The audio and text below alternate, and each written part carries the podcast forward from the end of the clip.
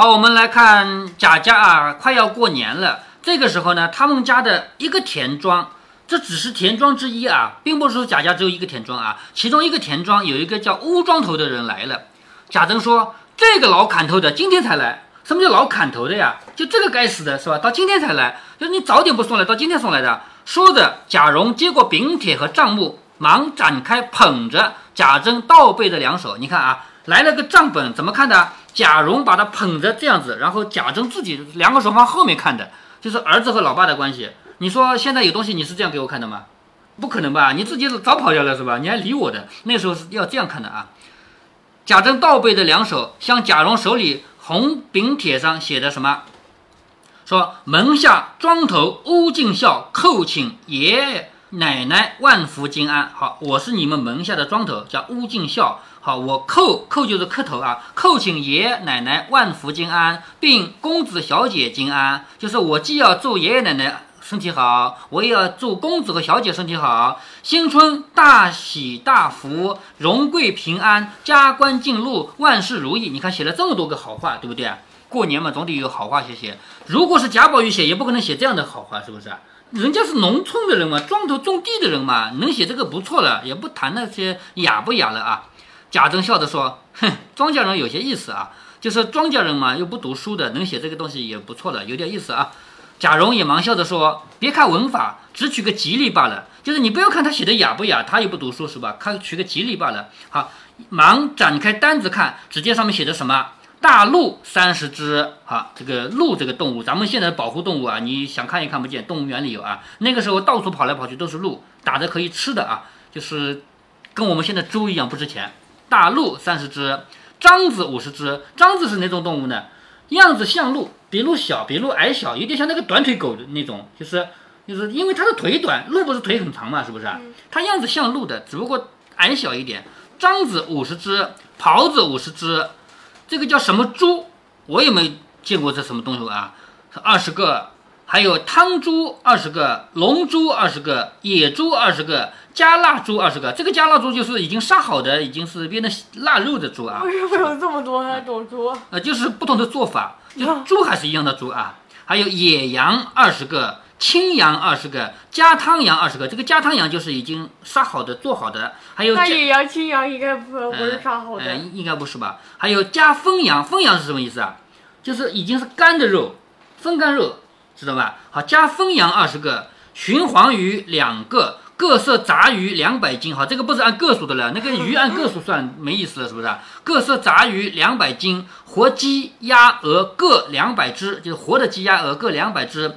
风鸡，风鸡就是那个已经风干了的肉啊，就是干的鸡肉啊。风鸡鸭鹅两百只，野鸡兔子各两百对，这个一对一对的啊。野鸡兔子各两百对，熊掌二十对。鹿筋二十斤，好，这个鹿筋什么？就是杀好的鹿，它的那个蹄筋啊，就是这个东西，二十斤，相当于我们现在是鸡爪子多少斤了，是不是？啊，海参五十斤，鹿舌五十条，你看这个杀好的鹿的舌头五十条，牛舌五十条，撑干二十斤，撑就是蛏子嘛，撑干二十斤，还有榛松桃杏瓤，这是植物啊，前面那个都是动物嘛，好，榛子、松松子儿、桃、杏瓤各。二口袋，就这个不是按斤量算的了，一袋一袋的啊。大对虾五十对，大对虾多大呢？我估计比咱们吃的基围虾要大多了啊。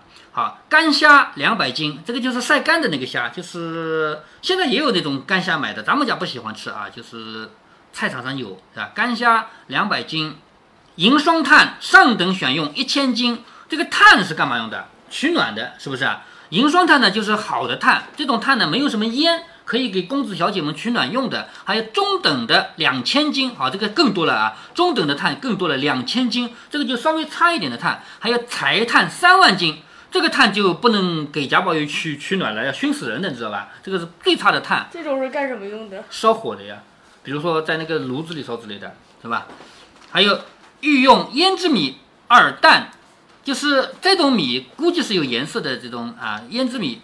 啊，玉田不是玉云啊，玉田胭脂米二担，并糯五十斛，糯米嘛，就是这种糯米五十斛，白糯五十斛，粉金这个字，我们这儿念粳啊，粳米实际上念精米啊。粉金五十斛，杂色两谷各五十斛，下用长米一千担，就是上面那是好的米啊，下面普通的米一千担，各色干菜一车。干菜你知道的吧？就是像梅干菜，是不是啊？那个就一车一车送的了，不是说多少斤的了啊。好，外卖两谷，牲口各项之银。共折银两千五百两，你看前面这么多东西送完了以后，还有银子两千五百两。外头门下孝敬哥儿姐儿玩意儿，魂鹿两对。好，接下来这个不是给你吃的了，这个是给你们玩的。你们园子里可以养动物嘛？是不是啊？活鹿两对，活白兔四对，黑兔四对，活锦鸡两对，西洋鸭两对。西洋鸭估计是什么外国的动物啊？好，这个单子你看东西够多了吧？这只是贾家这么多田庄中的一个，送这么多东西来，在这里呢，我就要提到啊，咱们我们中国古代的这个像贾家这样的人家和普通种田的人家的关系，咱们经常说到地主和农民的关系，是不是？那贾家其实就是地主，咱们从头到尾没提过地主两个字，但是站在老百姓的角度，贾家不就是地主吗？他们家几千几百亩地都是他家的，老百姓种的是他家的地，你说是不是地主啊？对不对？那么。地主和农民之间的关系究竟是怎样的关系呢？我们最近这个几十年啊，有一个不太正确的，就是太片面的观点，认为只要是地主就是坏蛋。为什么坏蛋？你让农民种地还要交东西给你，你不是坏蛋吗？是不是？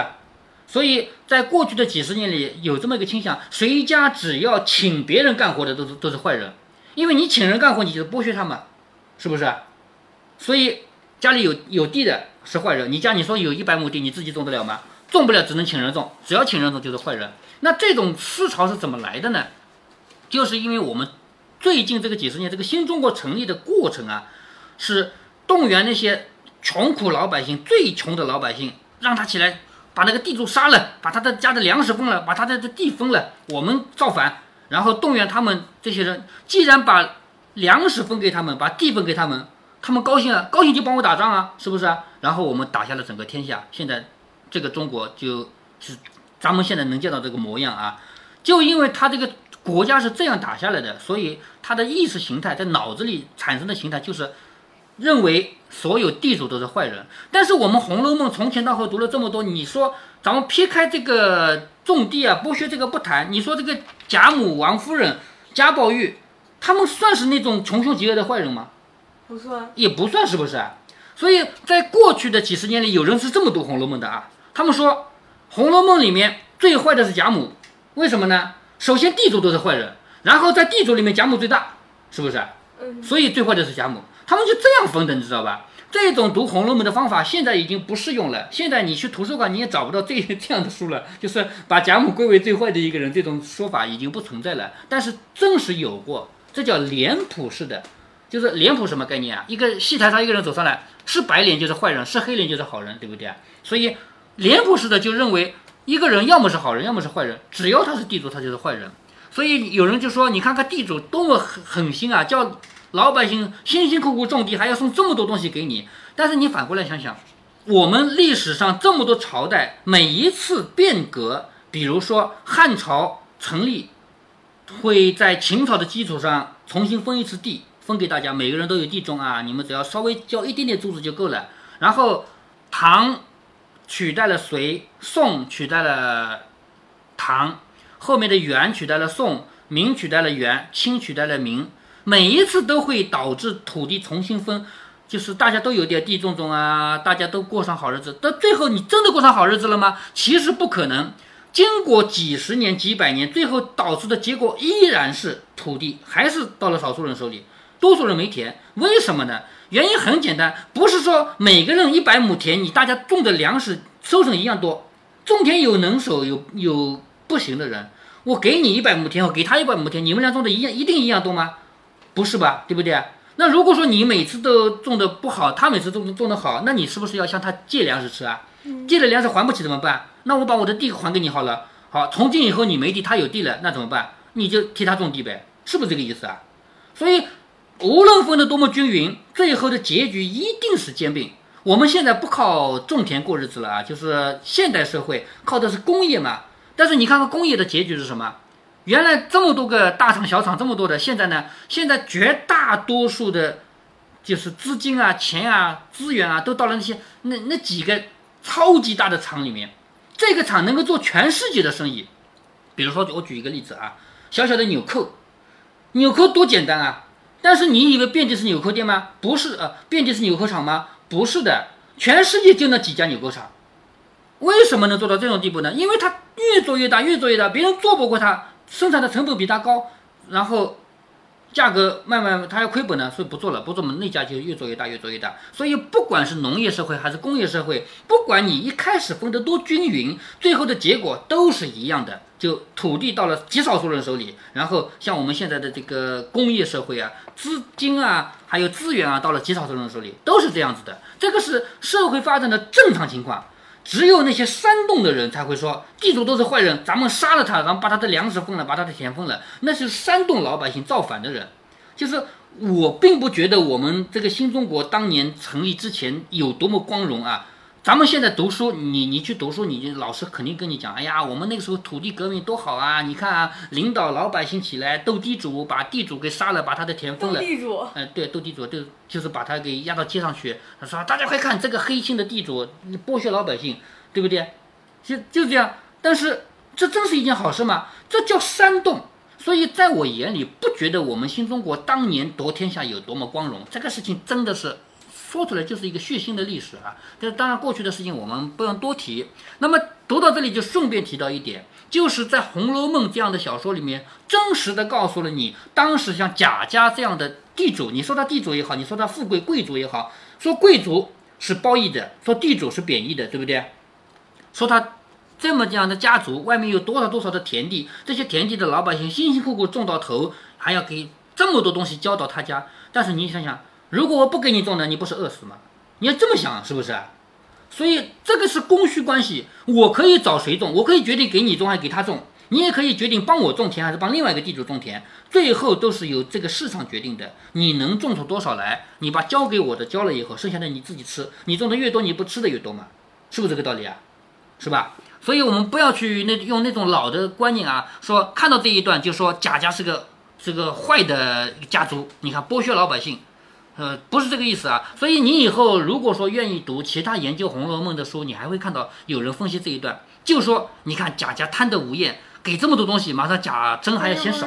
呃，几十年前的哈，就到现在为止，依然有人说说贾家贪得无厌，马上贾珍才嫌少，就说乌敬孝送了这么多东西来，贾珍还嫌少，但是嫌少当然了，我总不能嫌多吧？你再拿点回去，可能吗？是不是？这个必然的。家父有这么。贾府这么大，嗯，对呀，人家开开销也大。再说这个土地确实是贾府的，你可以说这种土地这个制度不合理，但是我刚才说过了，就算平分给大家，最后种种种种还是要到少数人手里去，对不对啊？这个是社会发展的自然规律。好，你看说到这里啊，贾珍便命带他进来。好，刚才是贾蓉拿着给贾珍看的啊，这个单子。好，贾珍说把他带进来，一时只见乌敬孝进来，只在院里头磕头请安。贾珍命人拉他起来，笑着说：“你还硬朗，就是身体还好啊，你还硬朗。”乌敬孝回道：“托爷的福，还能走得动，就是托你的福，我还能走。”贾珍说：“你儿子也大了，该教他走走也罢了。”什么意思啊？每年都是你自己亲自来的，你儿子这么大了，让他走嘛，让他来嘛。乌敬孝说：“不瞒爷说，小的们走惯了，不来也闷得慌。”好，这个话说的很漂亮啊。其实他不敢让他儿子来，因为儿子年轻。不懂这些世道的规矩啊，所以他来可能不太好。但是呢，他又不能直接说。他说：“他说小的们走得惯了，不来也闷得慌。他们可不都是愿意来到天子脚下见见世面的？他总不能说我儿子不想来，是不是啊？我儿子很想来到你这儿来看看啊。他们到底年轻，怕路上有闪失。再过几年我就放心了，就是等他再大一点，我放心了，我再让他来。”贾珍说：“你走了几日啊？就是你从你那个地方到我这儿走了几天啊？”乌敬孝说：“回爷的话，今年雪大，外头都是四五尺深的雪。前一日忽然一暖一化，路上竟难走得很。就下过雪以后再化开了，那就很难走了嘛。隔了几日，虽走了一个月零四天啊，你看，也就是说，从乌敬孝的庄子送这些东西送到贾家要走一个月多一点，一个月零四天的，是不是？因日子有限，怕爷心焦，可不赶着来了。”就是我再耽搁呢，你在这儿一定等得急了，所以我就赶着过来了。贾珍说：“我说呢，怎么今儿才来？我才看那个单子上，今年你这个老货又来打擂台来了。好，什么意思啊？你就给我这么点东西啊？你来跟我讨价还价打擂台来了，是不是？”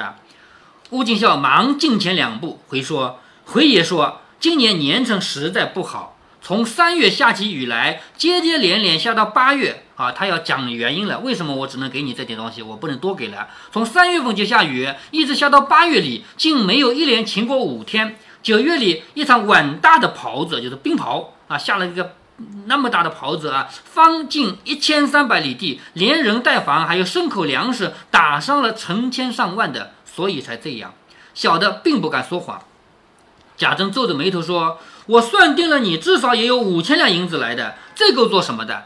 就是你来之前我算过了，你好歹你得给我五千两银子啊，这算够什么的？如今你们一共只剩了八九个庄子，你看，贾珍说贾家名下有八九个庄子。”今年倒有两个报了旱涝，就是这个八九个庄子里有两个说旱灾涝灾没有收成，没收成没有什么好送来，是不是啊？好，你们又来打擂台，你们还只送这么点来，真的叫别叫过年了。就是八九个庄子有两个嘛旱灾涝灾了，你们嘛送这么点来，还让我怎么过年啊？是不是？乌敬孝说爷的地方还算好呢。就是这个地方还算好呢，我兄弟离我那里一百多里地，谁知竟大差了。就是另外一个田庄啊，离我一百多里地更差了。说县管的内府里的八处庄地比爷这边多的几倍，今年也只有这些东西，不过多两三千两银子，也是有饥荒打呢。什么意思啊？就是另外一个庄子虽然地比我这个庄子大，但是收成不多，也就这么点东西。贾珍说。正是呢，我这边都可以，已经没有什么外向大事，不过是一年的费用费一些，受些委屈就省些。再者年例送人请人，我把脸皮厚一些，也省些就完了。比不得内府里这几年添了许多花钱的事儿。好，内府里就是荣国府啊，我们这边能省还我还省省了，不像荣国府这几年添了好多花钱的事情，一定不可免是要花的，就是免不了的钱总是要花的嘛，又。不添些银子产业，这一二年倒赔了许多。就是这一两年，反正你们交上来的钱还不够花的，赔了许多钱出去，不和你们要，找谁去啊？就是我们贾家不问你们要钱，问谁要钱？是不是？乌敬孝说：“那府里如今添了事儿，有去有来，娘娘和万岁岂有不赏的？好，所谓的那府里如今添了事儿，其实是指什么？娘娘被封了，就是贾元春不是在。”大概是一两年前才封为凤藻宫尚书的嘛，对不对？然后封完了这个凤藻宫尚书以后，才让他回家省亲嘛。他说有这个事情，那娘娘和万岁岂有不赏的？难道不赏钱给你们吗？贾珍听了，笑着向贾蓉说：“你们听听，他这个话可笑不可笑？好，什么意思啊？”乌俊孝以为皇帝和娘娘会赏银，其实赏银真有的，但是靠那点银子算什么？那主要是个名头。名分说起来好听，皇帝赏钱了，其实那个钱很少的，是不是？所以乌敬孝当然不懂了。他们作为农村的人，怎么会懂这个东西啊？于是他就说给贾蓉说：“你们听听，这话可笑不可笑？”贾蓉等忙笑着说：“你们山坳海沿子上的人，哪里知道这个道理？娘娘难道是把皇上的库给了我们不成？哦，难道把整个国库给了我们了？是不是？他心里就算有这个心，他也不能做主啊，岂有不赏之理？”按时到节，不过是有些彩缎古董玩意儿，就是这些东西名目好听的，但是不值钱。就算赏银子，不过一二百金子，也才值一千两银子，够一年的什么啊？这两年哪一年不多赔出几千两银子来？头一年省亲，连盖花园子，你算算那一柱花了多少钱，就知道了。就是为了娘娘回来省个亲，我们给她造一个园子的，但是她赏我们呢，就赏这么点东西，是不是？好，再两年。如果再醒一回亲的话，就怕要穷了。就如果说隔两年就来醒一回亲的话，那我们就彻底穷光了嘛，是不是？贾珍笑着说：“所以他们庄稼老实人，外明不知里暗的事儿。黄柏木做磬锤子，外头体面里头苦。什么叫黄柏木做磬锤子呢？磬锤子就是一种乐器，敲打的。磬是乐器啊。”就是敲打磬的那个锤子叫磬锤子，黄柏木做的磬锤子呢，外面看起来是个好看嘛，是个乐器嘛，但实际上这种木头是苦的，所以说外头体面里头苦。贾蓉又笑着向贾珍说：“果真那府里穷了。前儿我听见凤姑娘和鸳鸯悄悄的商议，要偷出老太太东西去当银子呢。你看啊，这个事情让贾蓉知道了，就是王熙凤和鸳鸯在那悄悄的商量，说把老太太的东西偷点到外面去当当吧，我们这缺钱花了。贾珍笑着说：“那又是你凤姑娘的鬼，哪里就穷到这个地步了？她必定是去见去路太多，实在赔得很了。不知又要省哪一项的戏，就先设法让人知道，说穷到这样了，什么意思啊？在贾珍眼里，王熙凤不是真的要当银子，而是做戏，做戏给人看，让人家知道我这很难过，就是钱很少。我心里一直有个算盘，还不至于到这个田地。”就是贾珍觉得我们贾家虽然说这两年花钱花得如流水一样，但是还不至于说要去偷老太太的东西当，不到这个地步。说着，便命人带了乌敬孝出去，好生待他，不在话下。好，这里呢就是家里那个田庄送东西来的这一个戏呢，到这儿结束了。接下来呢，他们过年前还有一个东西事情要发生，什么呢？就是贾家一方面从田庄上收东西，就是这么多鹿啊、獐子啊，这么多的好吃的啊，还有银子。但是他们也要发东西给别人，是不是？嗯。所以接下来这一段呢，是他们把东西摆在这里发给别人，让别人来领。但是呢，马上就有一个叫贾琴的人跑来领东西，就被骂了一顿。那什么事情呢？因为贾琴这个人，他往年是可以领的，今年不可以领。今年和往年有什么区别？什么区别？因为今年贾琴有工作了，你有工资了嘛，你来领这个钱，知道吗？嗯。所以。下面就出现这么一个插曲，就是贾珍把东西放在这儿，给他们家的这些穷人来领的，结果贾琴跑来领的，被骂了一顿。